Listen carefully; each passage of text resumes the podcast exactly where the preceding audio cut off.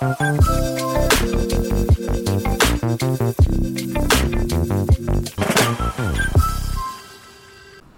大家好，今天是九月十七号，距离我们一起考技师的日子呢，目前剩下六十五天。继昨天我们分享《原子习惯》里面说的，输家跟赢家有相同的目标，所以重点就在于我们到底有没有持续的做一些小小累积的一些习惯的那种系统，才是重要的核心哦。第二个部分呢，就是第二个小小的标题就是。目标达成不过是个短暂的改变，所以他说：假设你的房间很乱，你设定了清理这个目标，若能鼓起清诶清扫的动力，你就会得到一个整齐的房间。但是就只有在当下而已。但是要是你持续维持一开始让房间变得脏乱的邋遢的一个。不好的习惯，要不了多久，你就会望着那一堆新的杂物，期待下一波清理的动力。你只能不断追逐同样的成果，因为你没有改变背后的系统。这个是治标不治本。我觉得这句话就是完全在荒谬的指责我，因为我就是这样，我会定期的把房间弄得很脏乱，然后一直到我受不了之后，我就会再定期的把它打扫干净。这个就是我怎么样怎么样。不要 criticize 啊，不要 judge 啊。好，没关系，继续喽。他说，目标的达成只能是暂时改变你的生活。关于改善，这便是有悖于直觉的地方。我们觉得需要改变结果，但结果并不是你的问题所在。我们真正应该改变的是造成那些结果的系统，就是从结果面着手，只能暂时解决的问题。想要永久改善，就必须从系统面下手，修正这个输入，那你的输出自然会有解答。好啦，我懂啦。我觉得收房间这件事真的是跟习惯有关，然后你要养成这个习惯，真的就没那么容易啊。这也不是重点。我觉得台北的空间实在太小了。如果给我一个大一点的空间，我当然可以把它收的很好，是不是？好的，问题三不是问题三，第三点，目标限制了你的快乐。任何目标背后都隐含着这样的假设：一旦达成目标，我就会快乐。目标优先的心态，其实。就是这个问题会在于你会一直把快乐延到下一个里程碑之后。那作者呢，太常落入这样的陷阱，他数都数不清了。他这这么多年来，快乐一直是专门给未来的我享用的东西，所以他就承诺了自己，一旦增加二十磅的肌肉，或是公司登上什么《纽约时报》，那就可以好好放松了。而且啊，就是这种目标制造了一种非 A。则 B 的冲突，如果你没有达到目标和成功，那就是失败，令人失望。这种非 A 则 B 的一个选项，会让你在心里把自己框限在狭义的快乐里面，那这就偏差了。因为真实的人生旅程不太可能跟起步的预期一模一样，条条大路通罗马，把自己的满足局限在一条特定的道路上是没有道理的。所以呢，他提倡的这个系统优先的心态呢，可以为这件事情提供解药。当你爱上的这个过程，并不是这个产物，你喜欢的可能是跑步的过程，并不是跑完马拉松的这种 achievement，就是这种你知道成功的心态。那么就不必等到获得自己的许可才能快乐啊，因为你在做的过程就会得到快乐。我没有遇过这样的事情，让我想想有没有。可能是在看漫画的时候吗？我可能不会觉得看完一本漫画好开心哦，就觉得看漫画本身爽。嘿，但我觉得这不太一样啊。好了，没关系，继续看。嗯，作者说，只要有系统，只要这个系统有在运作呢，你随时都能感到满足，而且这个系统能够以很多形式成功，不限于你一开始设想的那个。好的，然后第四点呢，就是目标与长期进步会其实互相矛盾哦。他说，最后目标取向的心态可能会造成一种溜溜球的效应。许多跑者连续努力数个月，但冲过终点之后就停止训练了，比赛结束，激励也随之消失。当你的一切努力都聚焦于一个特定的目标，达成目标之后，还有什么能够推动你前进？正因如此，许多人才会在实现某个目标之后，重拾你的。不好的旧习，设定目标的目的是赢得比赛，建立系统的目的则是持续待在比赛里面。真正长远的思考是不顾目标的思考，重点不在于任何一个单一的成就，而在于不断精炼与持续改善的循环。到头来呢，进步的必要条件是对过程的投入。嗯，很有道理，很有道理。很有道理，但真的很难做到。嗯，但是他在一开始的前言有说他会教我们怎么做到。好，所以呢，他接下来就是要介绍这个原子习惯的系统啦。他说，如果你觉得改变很难，改变你的习惯很难，问题并不在于你，而是在你的系统。这种不好的习惯一再的复萌，并不会，并不是因为你不想改变，而是因为你的系统并不适合改变。决定你成功或失败的不是你的目标，而是你的系统。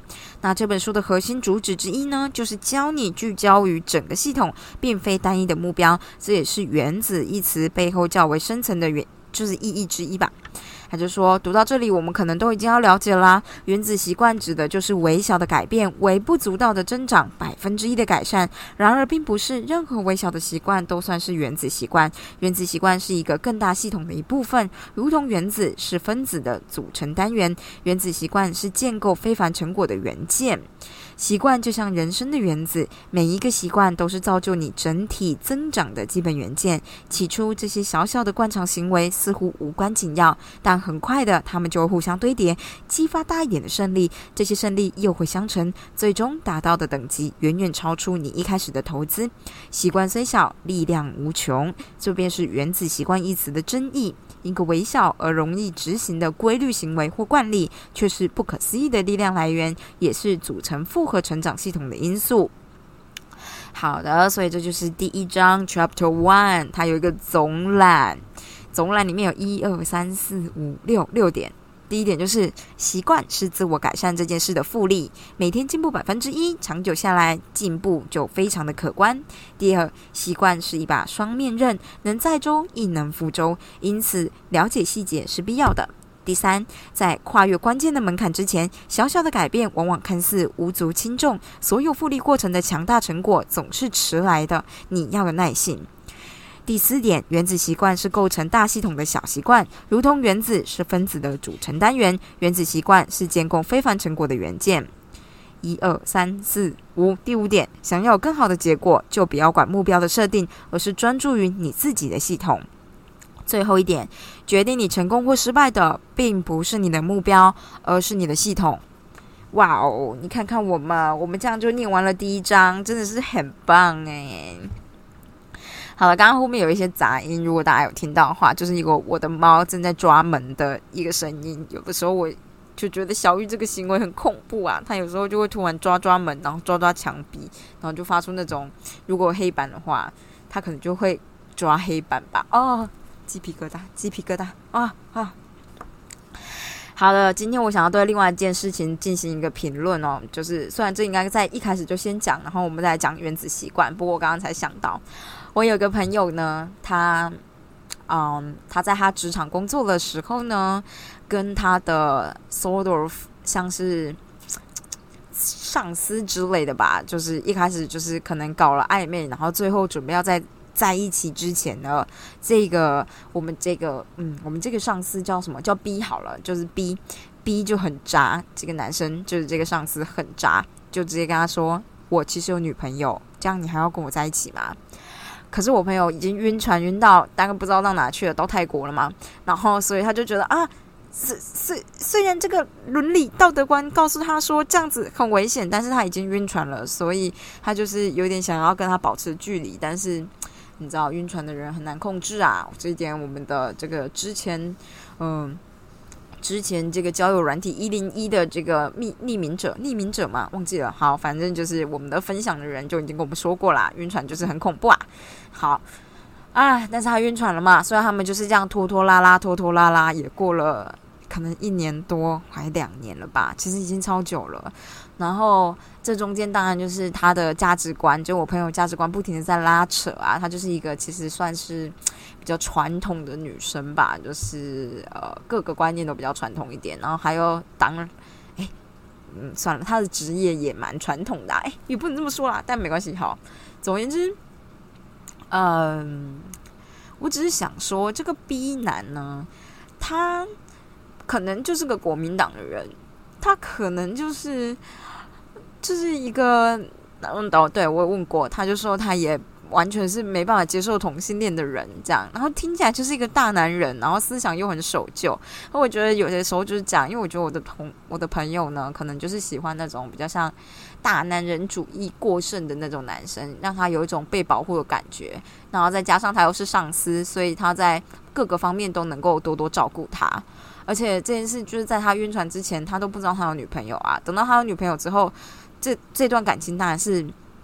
地下的，就是他们身边没有一个朋友知道，然后一直到某一个人觉得好像不太对，然后就跟我朋友说：“诶，你知道他有女朋友吗？”然后我朋友虽然早就知道，但还是觉得啊，怎么这样？可是他也不认识那个女朋友啊。那这段感情就是拖拖拉拉，拖拖拉拉，当然中间就经历各种大吵啊、复合啊，然后我朋友就是也会。各种吃饭啊，然后比如说跟我发誓说，真的很不想要这样，但他不知道怎么办，然后一直哭，一直哭这样，然后我就觉得，唉，每个人生来这个世界上总是有一些难关要自己跨过去，就像是对我来讲，这个男生就不够好啊。我觉得如果你你们能够听到，就是我朋友跟我说的关于那男生的故事，因为大部分的时候我都会忘记啊，就是有点像是当他们谈到。关于你要不要跟你的女朋友分手，然后跟我在一起的时候，这男生就会把话题带开。接下来他就可能开始数落自己的女朋友的不是，可能就说我们交往到现在都比较像家人了，就没有那个我跟他之前没有那种激情。当我朋友讲出这句话的时候，我心里面想着，他明摆着就是想要偷情啊！你今天成为他的正宫。他就会觉得你没有魅力啦，因为他想要的就是那种偷情的刺激啊，我完全没办法接受，完完全全没办法接受。然后，可是他就是现在里面的人，他根本就没办法感觉到啊，他就只是觉得，所以我朋友就只听到他这这些话，就只是觉得说，你看，所以我才是能够带给他恋爱的感觉，就是爱情的感觉的人。然后我就觉得没没有吧，你要不要退一个一万步啊？但是我们没办法要求，就是在恋爱里面的人退一万步。对，像这种的，我就觉得很很没办法接受。比如说，如果我今天跟阿婷交往，我发现他可能有女朋友，我可能会觉得很痛苦，然后就是毅过毅然决然的切断以后，痛哭个一个月半年，然后就跟他分手了。可是我这个朋友就不是，就是可能那个男生也会一直回来找他，呵护他，干嘛的，所以他也。然后又他们又在职场上面，所以又不是碰不到，而且加上所有人都不知道这件事情，所以大家的举止什么都是正常的，那就更难更难真的分分手啊！因为其实我觉得，要是你在职场上面，哎，我不知道一般的公司会不会拒绝职场的谈恋爱，但总而言之，你要是知道，比如说办公室有 A 跟 B 在交往，然后你就觉得啊，A 跟 B 在交往，然后哪一天他们突然不讲话，或者是脸色其中一方脸色很臭，你就觉得啊，干他们吵架。你可能就会比较事项，可是，一般如果你不知道情况之下，假设 A 突然对 B 很差，你就觉得啊，你干嘛对 B 那么差啊，什么之类的。所以，这种地下型的职场交往就是会有这个问题嘛？啊，反正，反正呢，哦，前几天呢，我的朋友呢就传了一个讯息问我说，他想要跟 B 的女朋友摊盘，跟他说，你看 B 在你外面交了我这个女朋友，也不是女朋友啦，就是有这个小三。我就想说，你你认真吗？就是这种事情，在理想的书里面或者理想的小说里面，当然就是你的原那个原配会觉得太惊讶了。第一个就是他可能太惊讶了啊，这个男生怎么会有小三背着我，外面有小三，然后就离开这个男生。但第二种情况，现实中很容易发生的，通常是在有家庭的情况啦，但是他们两个还没有结婚。就是原配会反过来打小三啊，觉得你这女人怎么这么贱？那你明明就知道有一个正宫，然后你还来勾引我的另外一半，就是有有这几种可能吧？你就是还有其他可能啦。那我觉得就是这两种可能，你光想就知道。然后我就觉得你干嘛要惹得一身腥？如果你真的照着你自己说的，或者你就像就是我朋友真的跟我说的那样，他觉得他自己已经 get over it，就是他已经已经已经让他成为过去了。我我其实去年就以为他已经成为过去了，然后我没有想到昨天，可能昨天我朋友已经绝望到不行了，所以才突然传来信息问我说，他要不要跟他女朋友分摊牌，这样子，也许他就能够完完全全死心。然后就想说啊，干干是同一个男生哦，我以为已经没有了，我以为是这世界上好男生很多啊，专情的男生也很多啊，怎么会这样子呢？就是啊，你都都不知道我朋友就是。多正好，那这不是重点，重点就是对。然后我就是建议说，我我个人就是像我刚刚分析的一样嘛，我觉得你就是一的位，你有两种可能的情况会发生。但我当然会觉得，如果是好的状态，那当然是很好啊。但是如果是不好的状态，你就会又惹得自己一身心，那不是很不好吗？因为你们在同一个职场诶。然后当女朋友好像不是在同一个职场，所以就是我我哈，但我也没有觉得风险比较小啦，就是因为大家都有一些共同的朋友啊，所以我就是觉得这样很不好。然后我就说了一下我的分析，但今天早上他就跟我说，他跟他的那个女朋友翻摊牌了。我想说，哎，果然是已经决定自己要做了。还好，就是我有讲出我的想法。好，没关系，总之他就是就是跟那个 B 男的女朋友摊牌，就 B 男的女朋友果然完全不知道他的存在，然后他就觉得很伤心，他觉得他伤透了心。我想说，有什么好伤心的？在去年你跟我吃饭的时候，你就已经跟我说过一模一样的话了。我觉得十个人里面大概有九个五九点五个都叫他要离开，就是逼男，但是就是他可能就放不下啊！我不知道爱情，哎，我不知道哎，有些女生真的是放不下这种，就是这种，就是我不知道怎么说哎，因为我朋友她长得非常好看哎，她很正哎，就是一个。也不是说什么他很会打扮，但是我就是在我记得在我国中的时候，第一次看到她的时候，我就觉得她是仙女，她的气质就很像仙女这样，我就觉得她就是很漂亮、很完美啊，很细心啊，摒除掉就是没有没有摒除掉什么，我不就是我就觉得，唉，不知道哎，就觉得这么好的一个条件，怎么会想要跟这么不好的人？就有点作践自己啦，哼，真令人难过。好的，那总而言之，他跟他前女友朋，哎，不是前女友，他跟他女朋友，就是 B 男的女朋友摊牌了以后，他自己也知道这件事。我可以感觉到他可能觉得自己现在在风暴中心，但我其实反而很替他开心，因为我就觉得。好啊，那这样你就没有退路了吧？你就知道这个男生到底有多渣。你明明就知道，但是他可能明明知道，但是内心就是抱抱有着那么一点点的希望。人呐，就是有的时候就是这样，就是这个希望啊，唉，用在好的方向就是好的，不好的方向呢，就会觉会拖你很多青春年华。他就觉得，而且我跟你说，那个 B 男可是大我们快十十岁吧。想说，哎，等一下，你看，我们现在都三十岁了，那冰男都四十岁了，很夸张哎，我不行。那就再补充另外一个小故事，听说那个冰男跟他女朋友，就是冰男曾经跟女朋友求婚，然后那个女朋友就拒绝了，他觉得还要再想一下，然后所以冰男就用这个借口跟他说，我就是觉得我跟他不会结婚，我跟他没有感情上面的这个这个依据吧，我不知道，就觉得啊。我我不知道哎，我觉得如果你交往十年，然后男生跟你求婚，你跟他说，我觉得还要再想想，看这男的不是摆明的有问题吗？嘿，这不是摆明的就有问题吗？怎么还不醒醒呢？快醒醒！啊，我每次在帮别人处理这种很神妙的恋爱问题的时候，就是你觉得那男的明渣的跟烂掉西瓜或烂掉香蕉一样，就是你你。旁边的人一看就觉得，嗯，好脏哦，这样，但是他就会捧着那个东西，觉得虽然很脏，但是可能有一丝什么样的希望，这真的让我觉得很难过哎，就是，呃，不过就是这样，我每一次在这样想的时候，都会觉得没关系，每个人诞生在这个世界上，都有他需要跨过的困难。嗯，就像有些人，就你身边的某一些朋友，他跨过的困难，可能就是他的爱情。他怎么样，就很容易执迷不悟，会一直到他遇到对的人的那一天。在那之前，他都会一路哭哭啼啼，每一次都也没有说重蹈覆辙啦，就是永远无法放手这样。然后有些人可能就是家庭吧，然后我我自己不知道我是什么，大概是我的拖延病吧，或者是我的懒散，就是啊，听起来好像很小，但其实都是一样的啦。有些是。就是可大可小，大家就是，唉，我不知道大家对爱情怎么想的，但是我觉得呢，我哎，我不知道是前几天还是今天，我就突然间觉得，没有任何没有什么人是不可以取代的，